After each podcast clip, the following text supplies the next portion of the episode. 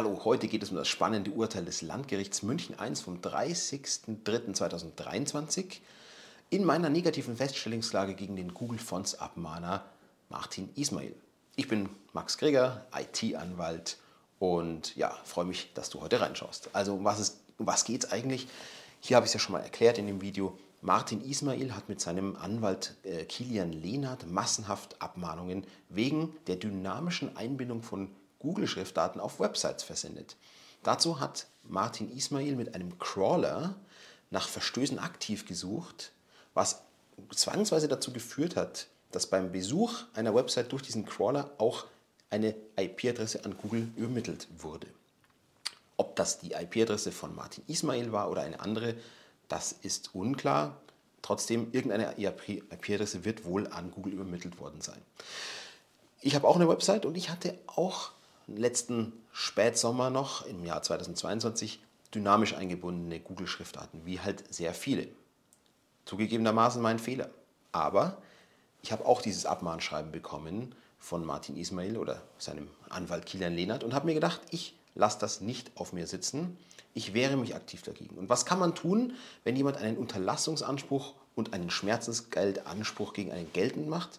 Man kann negative Feststellungsklage einreichen. Das habe ich gemacht zum Landgericht München I und habe gesagt, ich beantrage die Feststellung, dass der Unterlassungsanspruch nicht besteht und auch, dass der Anspruch auf Schmerzensgeld nicht besteht. Meine Argumente waren, es ist nicht klar, dass die IP-Adresse überhaupt die von Martin Ismail war, die an Google übermittelt wurde. Ich habe gesagt, es ist rechtsmissbräuchlich, wenn man einen Datenschutzverstoß erst herbeiführen muss, um dann zu einem Anspruch zu gelangen. Und ich habe gesagt, es ist rechtsmissbräuchlich, weil die Zahl der versendeten Abmahnschreiben siebenstellig ist, also die Millionenmarke überschreitet. Und naja, es war sehr, sehr spannend. Die mündliche Verhandlung, auch dazu habe ich ja schon ein Video veröffentlicht, was da rausgekommen ist, was also der gegnerische Anwalt für seinen Mandanten vorgetragen hat. Und jetzt habe ich eben das Urteil hier schwarz auf weiß. Da ist es. Zuvor lese ich dir aber nochmal den Tenor des Urteils vor. Das ist nämlich spannend. Also, Endurteil. Es wird festgestellt, dass der Beklagte keinen Anspruch gegen den Kläger auf Unterlassung des Einbindens von Google-Schriftarten auf der Website www.maxgreger.de hat, wie behauptet mit Schreiben des Beklagten, also dem Abmahnschreiben, an den Kläger vom 20.10.2022. Und der Tenor des Urteils Ziffer 2. Es wird festgestellt, dass der Beklagte keinen Anspruch gegen den Kläger auf Zahlung eines Schmerzensgeldes aufgrund des Einbindens von Google-Schriftarten auf der Website hat, wie behauptet mit dem Schreiben des Beklagten an den Kläger vom 20.10.2022. So, das ist also der Urteilstenor, das ist das, was also das Urteil, äh, was das Gericht entschieden hat. Ja, das sieht dann so aus. Ja, das ist der Tenor. Dann, gut, der Beklagte hat die Kosten des Rechtsstreits zu tragen. Ob ich da noch was zurückholen kann, weiß ich nicht. Der Streitwert wird beschlossen mit 10.100 Euro, 10.000 Euro für den Unterlassungsanspruch und 100 Euro für den behaupteten Schmerzensgeldanspruch. Und dann beginnt schon der sogenannte Tatbestand. Tatbestand der gliedert sich immer auf in streitigen und unstreitigen Tatbestand. Das unstreitige Tatbestand ist das, was beide Seiten übereinstimmend erklären. Streitiger Tatbestand ist das, was eine Seite behauptet und die andere Seite aber es bestreitet. Und dann am Ende kommen natürlich die Urteilsgründe oder die rechtliche Würdigung. Schauen wir uns das an, wie das hier aussieht. Genau nach dem Tatbestand kommen die sogenannten Entscheidungsgründe. Und hier sagt das Gericht ganz klar, es kann offen bleiben, ob die auf der Website des Klägers früher bestehende dynamische Einbindung, Einbindung von Google Fonts gegen die DSGVO verstieß.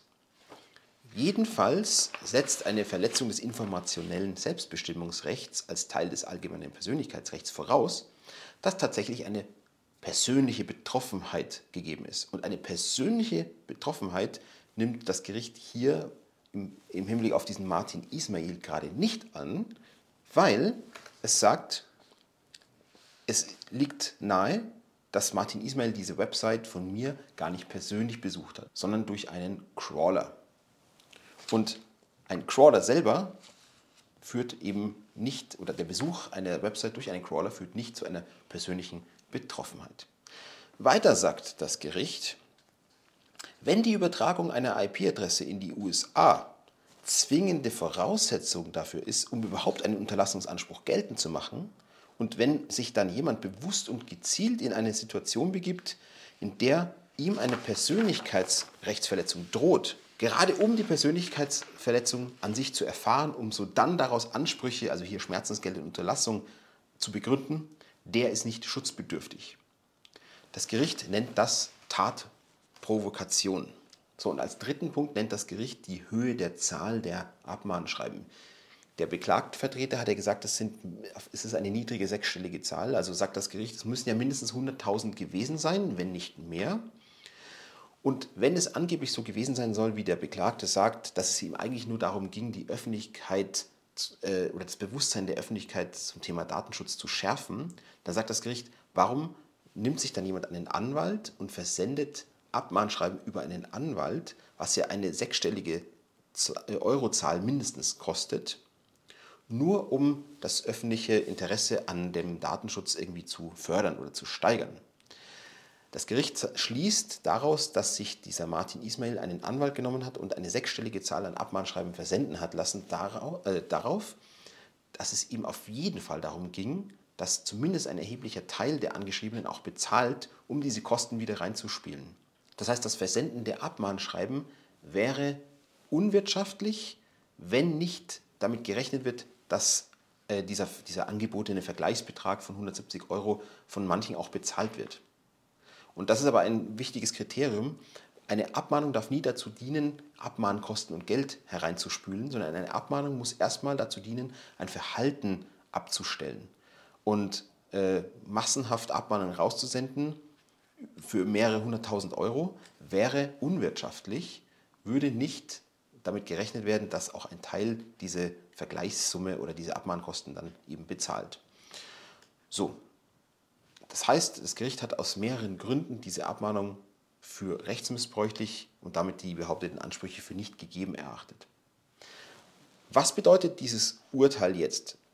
Zunächst mal müssen wir wissen, das Urteil ist noch nicht rechtskräftig. Das heißt, innerhalb von vier Wochen seit der Veröffentlichung des Urteils, das war am 30.03.2023, kann der Beklagte Martin Ismail noch Berufung einlegen. Und er könnte dann den Streit vor das OLG, also das Oberlandesgericht München, ziehen und könnte diesen Streit erneut entscheiden lassen. Wichtig ist dabei, die jetzt in diesem Verfahren vorgetragenen Tatsachen können dann nicht mehr um neue Tatsachen erweitert werden oder um weitere Tatsachen. Also der Tatsachenvortrag ist mehr oder weniger hier in Stein gemeißelt, außer neue Tatsachen, die vorher noch nicht bekannt sein konnten. Aber der Tatbestand, der wird sich nicht mehr ändern. Also das heißt, es geht dann beim, beim Oberlandesgericht vor allem nur noch um die rechtliche Beurteilung dieses Falls. Ich glaube, das OLG München würde den Fall gleich beurteilen wie das Landgericht München I. Bedeutet das, dass Martin Ismail auch gegen dich keinen Unterlassungsanspruch und keinen Anspruch auf Schmerzengeld hat? Nein, denn so ein Urteil, das äh, gilt immer nur inter partes, das heißt zwischen den Parteien. Die Rechtskraft dieses Urteils, das mir jetzt vorliegt, die erstreckt sich nicht auch auf dich. Natürlich könntest du jetzt auch eine negative Feststellungsklage gegen Martin Ismail einreichen und könntest dich auf dieses Urteil berufen und sagen, ja, das Landgericht München I hat es auch so entschieden, übrigens wie einige weitere andere Gerichte auch, die jetzt auch schon zu Lasten von Martin Ismail entschieden haben. Aber ein Gericht ist nicht an dieses Urteil gebunden. Das heißt, ein anderes Gericht könnte theoretisch anders entscheiden. Wird es vermutlich nicht. Wie wird sich das Ganze in Zukunft entwickeln? Ich glaube, dass dieses Urteil hier, ob, je nachdem, ob es rechtskräftig dann wird oder ob es nochmal vor das OLG geht und dann bestätigt wird, was ich natürlich hoffe, dieses Urteil wird natürlich eine gewisse Auswirkung haben auf die Praxis. Also solche Massenabmahnungen, die per Crawler ähm, gesucht und dann provoziert werden, die wird es in Zukunft jetzt erstmal nicht geben, vermute ich.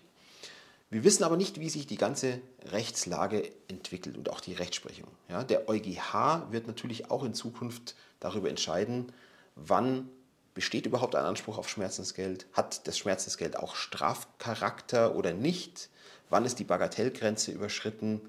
Ähm, und solche Fälle könnten durchaus auch irgendwann mal vor dem EuGH landen. Das heißt, wir, wir haben jetzt hier erstmal eine ja, Rechtsprechung von einigen äh, Amtsgerichten in Deutschland und von einem, Amts-, von einem Landgericht hier in München, in München, die zu Lasten eines solchen Massenabmahners gehen, aber wir wissen natürlich nicht, wie das Ganze in ein paar Jahren aussieht. Ja, ja schön, dass du dir diesen Beitrag angesehen, angehört hast. Freut mich sehr für dein Interesse. Das mediale Interesse war ja groß, das ist super. Wenn du mehr dazu wissen willst, ähm, ja, schreib gerne in die Kommentare. Wenn du Anregungen, Fragen dazu hast, immer in die Kommentare damit. Und ansonsten, ja, danke für deine Zeit. Bis zum nächsten Mal. Ciao.